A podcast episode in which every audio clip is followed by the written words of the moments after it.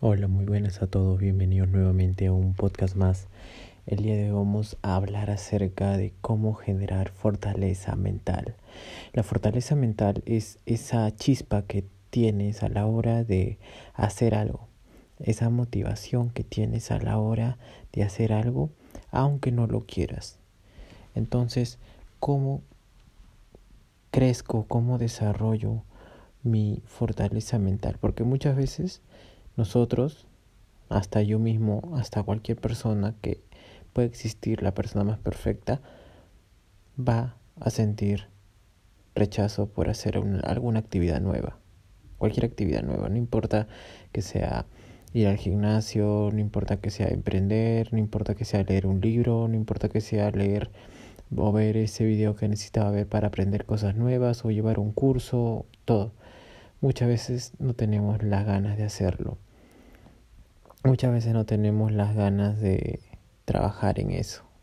Como yo, yo no tenía ganas de grabar este video, o mejor dicho, podcast, que hasta no tengo tantas ganas que ni siquiera digo que lo que es, o sea, es un podcast, es un episodio más y la verdad no tengo ganas de hacerlo. Pero yo quiero demostrarle a mi mente, porque en base a eso es lo donde se crea hábitos. Con tus acciones cambias a tu mente y tu mente cambia a tu espíritu para que éste actúe a favor de un propósito mayor y que todo lo que quieras en el futuro cambie y sea mucho más provechoso para ti. Todo lo que quieres puede ser concedido, pero la única persona que tienes que escoger eres tú. Entonces, basándome en eso, la fortaleza mental se trabaja haciendo las cosas que deberías hacer en el momento correcto. Entonces, si tú quieres ser una persona con una buena salud física, deberías comenzar a pararte a entrenar al menos cinco veces a la semana.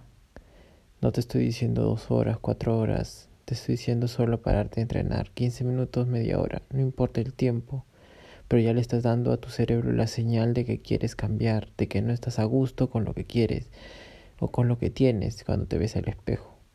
Otra manera, quiero desarrollar mi espiritualidad, quiero ser una persona más consciente, más presente.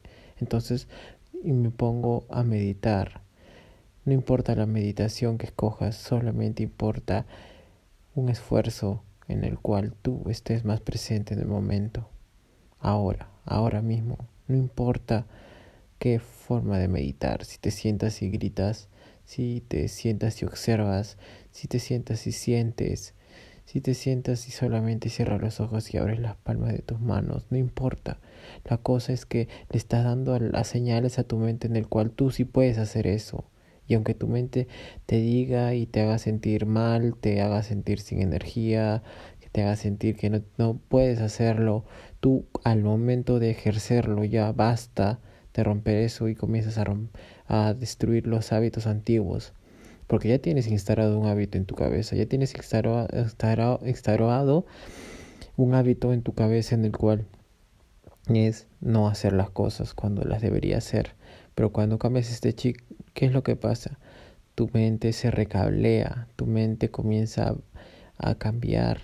Entonces es mucho mejor comenzar a trabajar en eso. Es mucho mejor trabajar en lo que quieres. Si tú quieres ser una persona que, digamos, quieres aprobar el curso de tal, de tal tema, ok, entonces tengo que hacer las cosas aunque no las quiera hacer, tal vez no es tu mejor curso, entonces tienes que estudiar más, tienes que enfocarte más, averiguar más, buscar más referencias, practicar más, cuando lo hagas, enfocarte mucho más en los detalles, de esta manera a tu cabeza le mandas esa señal de que necesitas enfocarte más en esos temas para poder tener mejor aprovechamiento, ya sea en pasar el curso o lo que sea, ¿entiendes?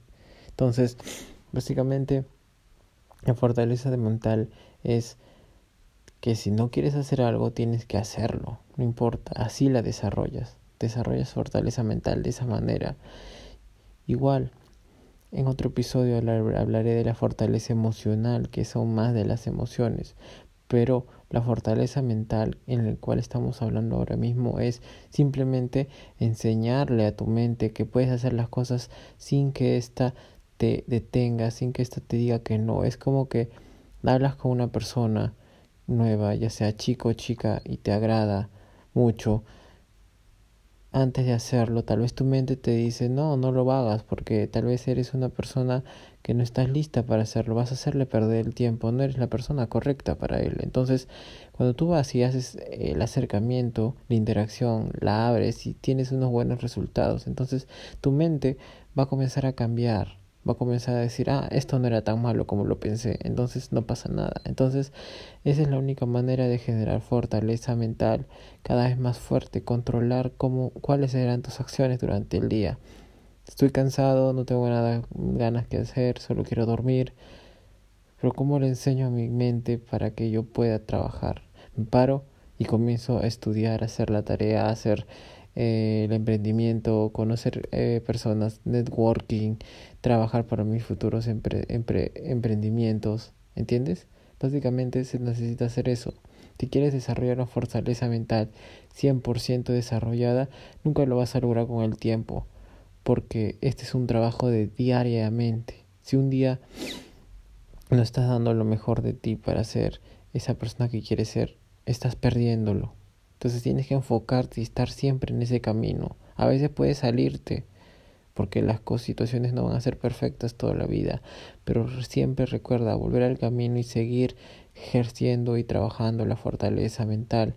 Fortaleza mental te va a ayudar. Ya deja de pensar en que la fortaleza mental es trabajar, ir a tu trabajo todos los días solamente para ganar el dinero que quieras.